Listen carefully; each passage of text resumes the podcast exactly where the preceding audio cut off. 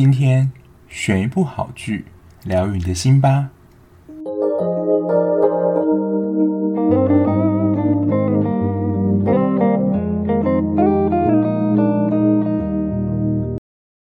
欢迎收听追剧二百五，我是小 B。做什么事最能疗愈你呢？是追剧、运动还是看电影？我相信，可能绝大部分的听众的选项是吃一顿好吃的吧。虽然研究显示，就是吃美食带来的幸福感是短期的感受，不过心情很差的时候，我想就是理智应该不会这么激进，就还是想要大吃一顿。那今天要介绍的是一部由漫画改编的日剧，叫做《昨日的美食》。现在可能听到漫画改编剧，都会觉得剧情可能会超脱现实，就可能不太可能在现实中发生，或者剧情很浮夸。但昨日的美食这一部，它是非常贴近生活的日常番。那它的剧情是描述两位男同志，一位是担任律师，然后他个性是一丝不苟，个性斤斤计较的简十郎。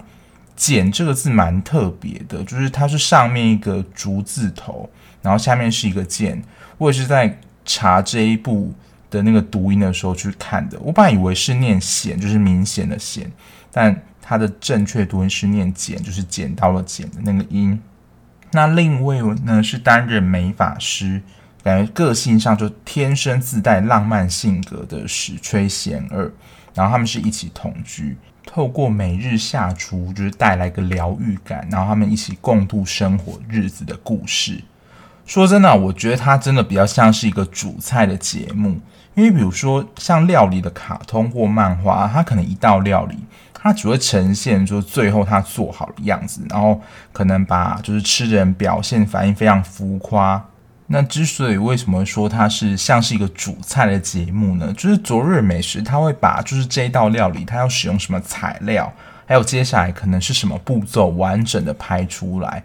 我觉得只是差在比较可惜，就是有时候像比如说调味料啊，或是材料的比例，它没有就是显示在画面上，反正不然我想就真的会变成煮菜的节目了。那看这一部的时候，你不要真的不要在就是肚子饿的时候看，否则你真的会更饿，因为它里面的菜是真的可以吃，而且看起来有蛮多都是蛮精致。我觉得它已经看起来很家常，但是是我觉得真会蛮好吃的菜。像第一集，它就是有一个五菇鲑鱼炊饭，感觉非常家常，但是看起来就非常好吃。所以如果你在吃饭时间或是下班通勤的时候看的话，就真的应该肚子会更饿。诶，它在圣诞节特辑那一集就有焗烤千层面跟香草烤鸡。我想说，就是十郎的职业应该是厨师吧，就是也太会煮了。那在剧情当中，其实每天负责煮晚饭的就是十郎。其实贤二他在剧情当中也有煮东西啦，但感觉就是煮的过程没有像十郎这么顺畅。我记得在剧中，贤二只有两次就是煮菜的经验。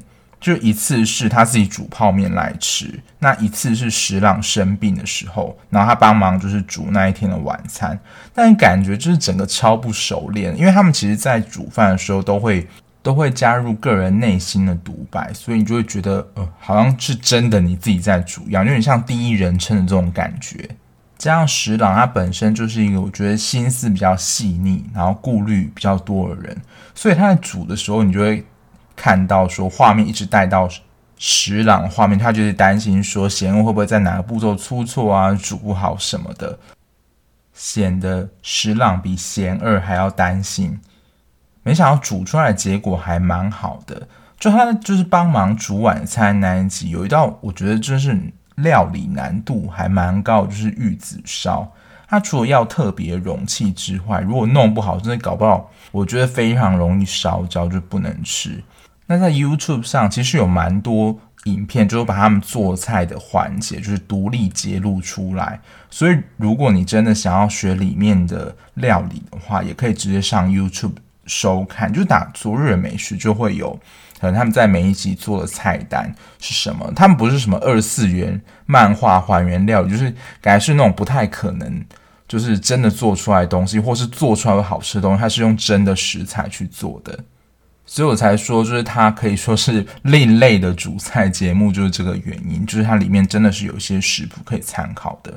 我不确定它是呃后来有没有真的发行食谱，不过在制作这一出节目的当下，是有蛮多的观众是反映能不能够把节目当中的料理出成食谱，但后来有没有成真，就是不得而知。如果你知道后续有什么消息的听众的话，也可以再告诉我。再来，我觉得这一部的看点就是他人物的刻画是蛮鲜明的。诶，他们之间作为情侣啊，他们的个性就是完全的互补。之前我朋友就问我说，情侣之间的个性到底是应该要相近还是互补？那他自己也有问他身边情侣的呃结果了，那他其实结果是一半一半。那我只能说这没有标准答案，就是每一个人适合的不一样。那如果是从我自己的经验啦，就多半是比较互补的个性，可能也是我看这一部觉得蛮有感觉的一个原因。像石朗，他是那种我觉得蛮闷骚类型的男生，因为他在家庭中啊，我我会觉得他是那种蛮理智思考的人。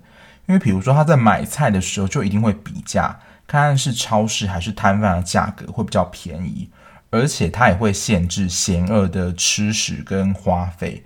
如果那一天呢，贤二想要吃甜食或买甜食或晚餐多吃一点的时候，他就会跟贤二讲说：“你都已经四十几岁啦，要学会存钱啊，然后或是为了健康就不能吃得太胖，完全就是那种精明干练的。”主妇，不过也是因为石朗个性，我觉得算是比较傲娇一点啦，就需要贤二这种比较随性的个性来平衡。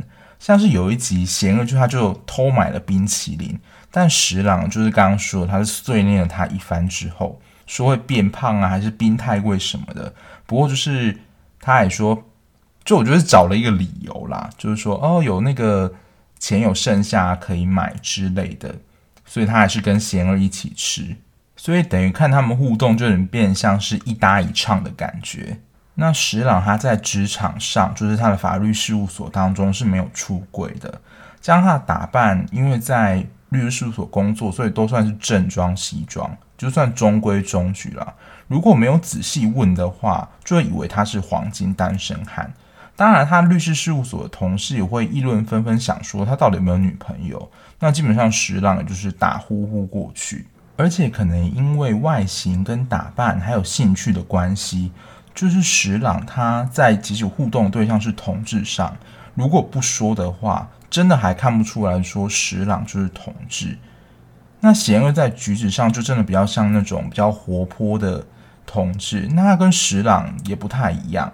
就他在美发的工作室当中，他是有跟他的店长还有同事出轨的，而且他跟石朗在外面呐、就是高兴的话，他肯定会想要跟石朗勾手。但就刚刚说的嘛，就是他们两个就是个性，我觉得是互补跟反差。石朗会非常注重外在形象跟别人对他的看法那种个性，所以如果贤恶这样做的话，他就会推开他说：“你干嘛这样子？”所以你跟你的伴侣的个性如果是比较互补的话，看他们的互动，就真的很像看到彼此的日常生活，就代入感非常的强。这出戏除了主角之外，我有几个角色我想要额外的提一下，就是加代子这一家，他们是跟石朗分食物的一个主妇。一开始是加代子啊，但就是加代子会带呃石朗回到他们家中，然后见到他们家人，所以等于说石朗跟加代子他们家就是都会有互动。对石朗来说，加代子他们就算是陌生人了。可是，在看石朗跟加奈子他们家互动的时候，是给人家很舒服的感觉。虽然石朗啊是在有点被迫的情况下向加奈子出轨，但加奈子他们一家对石朗是很和善的。因为这一部主要角色内心独白很多，所以呢，就是他第一次去加奈子家的时候，石朗就自己开始幻想说。他自己一个中年男子跟妇女独自在家，然后加代子就拿西瓜给他吃嘛，然后他就开始幻想一些画面，然后他就想说会不会就是被误认为一个强盗犯？那他就是为了降低加代子的戒心，跟就是他可能想象出的这些恐怖画面，他自己就主动的向加代子出柜。那蛮意外的是，他对于呃石朗的同志身份，他并没有很排斥。那她的老公跟女儿其实也是蛮接纳她的。当然了，这边如果剧情就是接了一个，就是他们家的比如说她老公跟女儿是一个非常反同人，然后那我想剧情就会变得非常突兀了。那他们对石朗，就是他们同志的，不论是身份或生活，都有一些好奇。不过整体来说，对于石朗的态度也是蛮友善，看是蛮舒服的。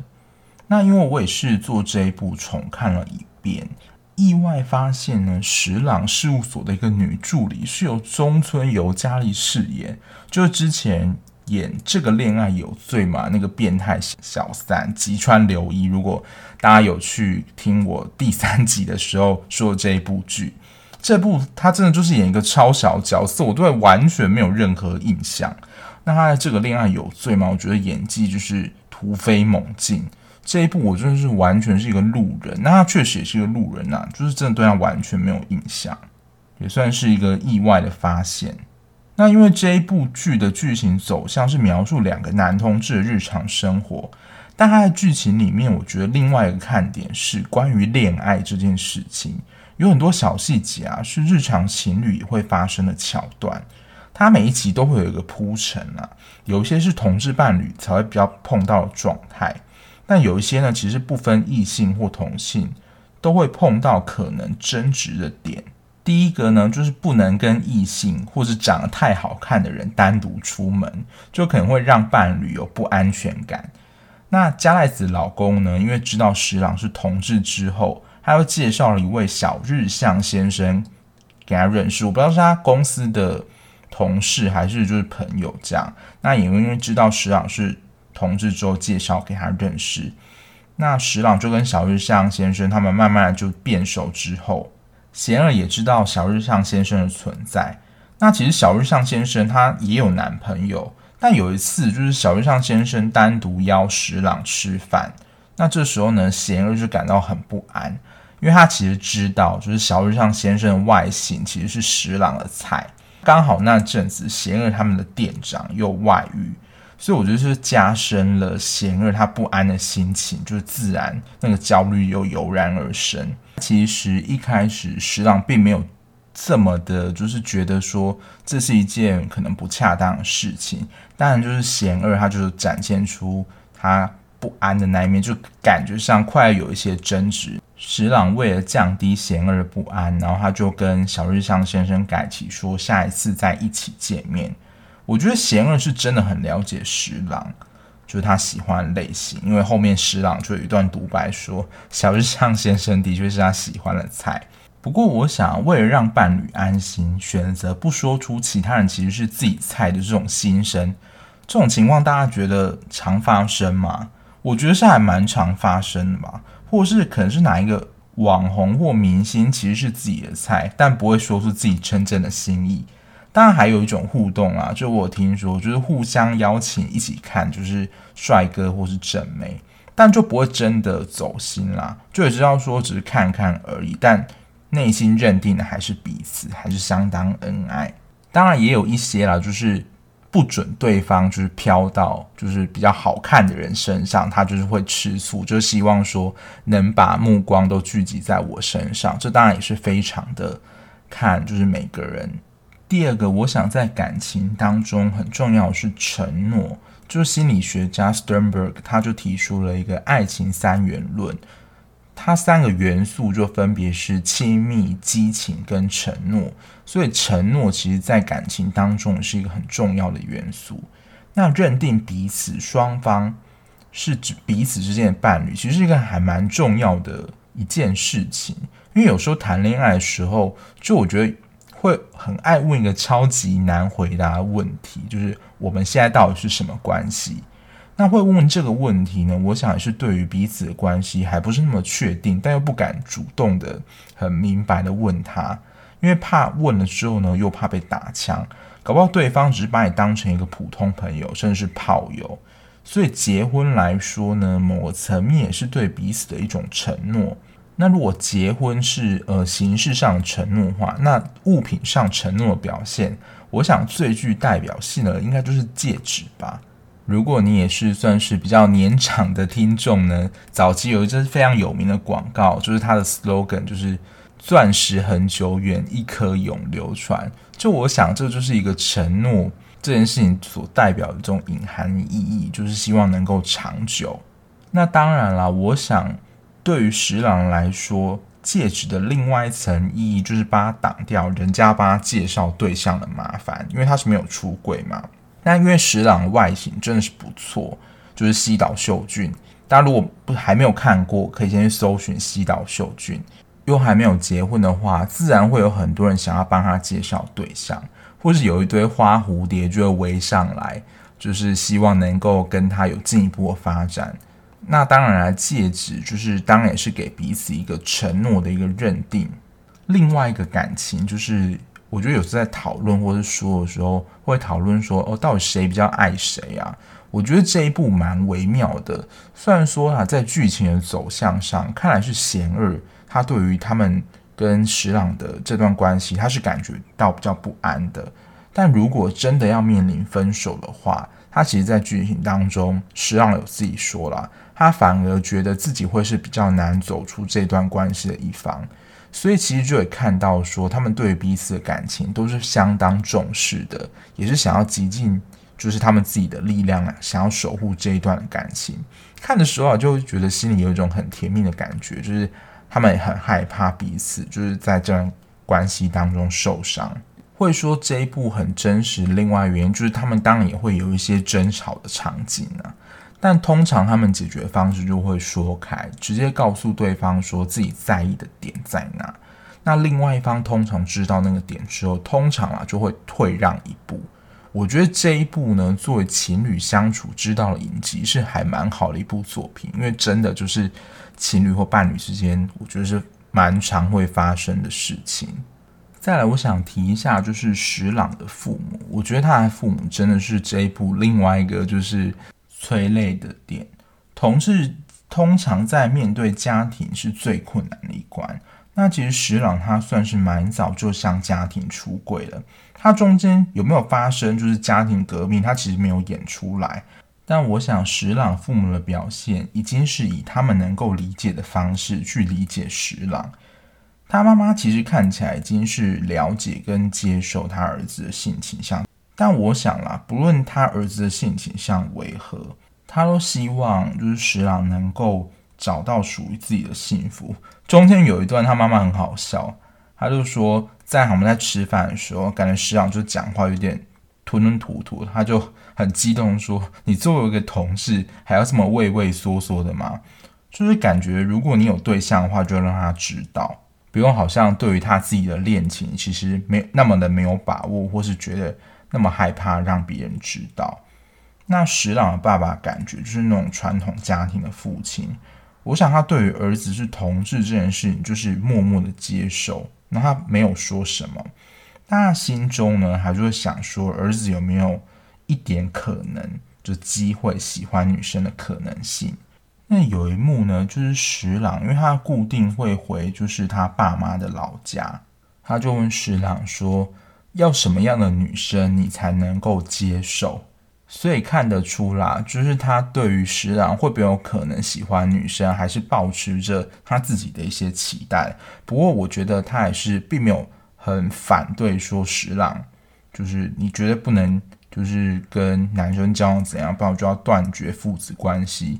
我觉得就以传统父亲的思想来，能够做到这样，其实已经很不容易了。因为这一部就是其中一个金句，我觉得就是这样。我有点忘记是十郎还是贤儿说的。他说，即使知道自己的儿子是同志，但也不代表说他真正的了解他。